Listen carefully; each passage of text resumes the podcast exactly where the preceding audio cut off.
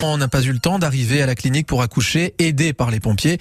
À leur arrivée, le bébé était en arrêt cardiaque. Il a été réanimé et transporté vivant à l'hôpital. Une intervention parmi tant d'autres pour les pompiers azuriens. Bonjour Caroline Debussy. Bonjour. Membre du groupement fonctionnel citoyenneté des pompiers azuriens.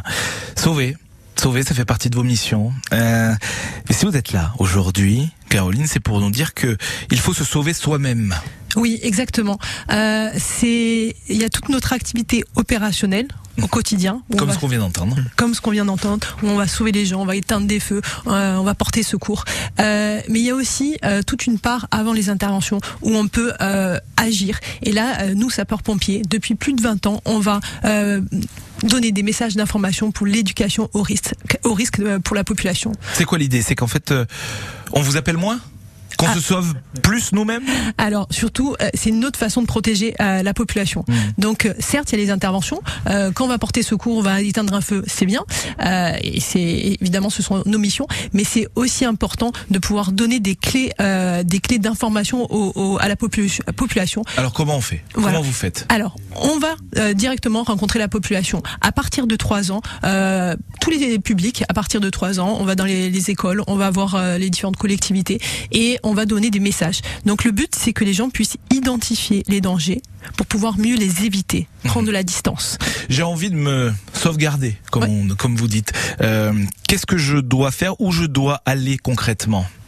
Est-ce que je peux venir vous voir, par exemple, dans une caserne, lors d'une journée? Vous, pouvez nous contacter. Oui, vous pouvez nous contacter et on peut euh, organiser justement des séquences de sensibilisation. En fait, on, se déplace. Notre groupement fonctionnel citoyenneté se déplace euh, auprès de, du public, euh, auprès des différentes entreprises, euh, voilà, pour pour donner des, des, des, informations de sensibilisation. Donc, message d'éducation au risque et euh, prévention pour la résilience, la culture de la résilience. On va apprendre quoi? Massage cardiaque? Alors, il y a tous les, les, les gestes de secourisme. Ça, c'est une chose, mhm. mais il y a aussi les comportements qui sauvent.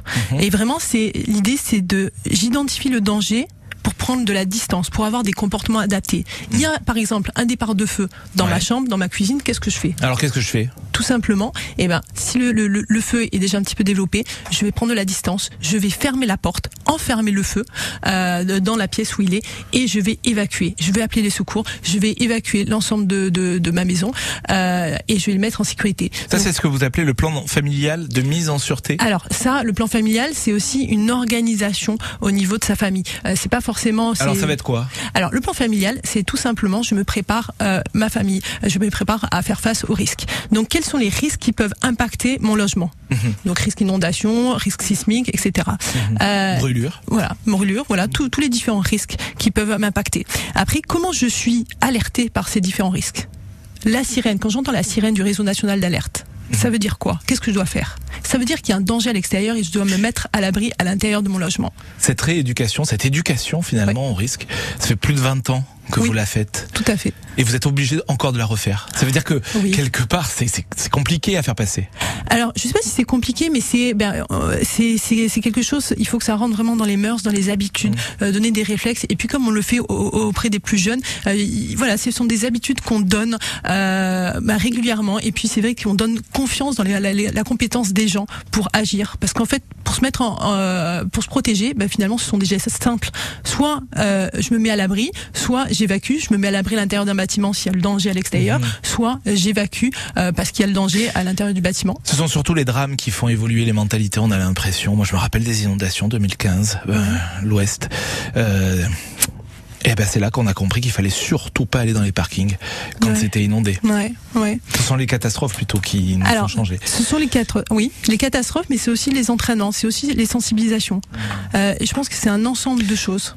Merci beaucoup. Euh, un dernier mot pour vous pour dire que vous nous avez ouvert aux portes et qu'on a entendu ce reportage euh, dans le 6-9 notamment qu'on peut réécouter sur l'appli euh, parce que vous aviez justement envie de montrer ce que c'était que d'être pompier. On le rappelle, on téléphone aux pompiers que que si il y a une vie à sauver. Ouais, une notion d'urgence, ouais. Merci beaucoup Caroline de Bussy, membre du groupement fonctionnel citoyenneté des pompiers azuriens. Le 6-9 France Bleu Azur.